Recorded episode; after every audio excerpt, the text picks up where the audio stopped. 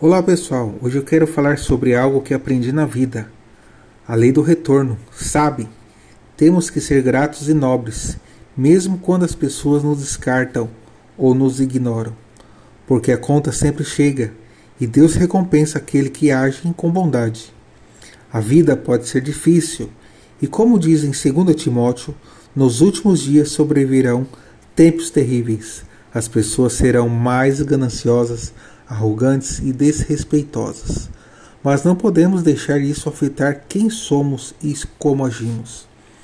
Por isso, quando ajudamos alguém ou fazemos o bem, não devemos esperar nada em troca, mas saiba que a recompensa vem de Deus.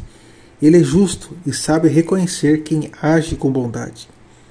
Então, não se preocupe se alguém não te agradece ou te ignora. Continue fazendo o bem e sendo nobre. Afinal, a lei do retorno é real e a recompensa virá no tempo certo. Lembre-se sempre disso. Seja grato e tenha não presa. A recompensa vem de Deus.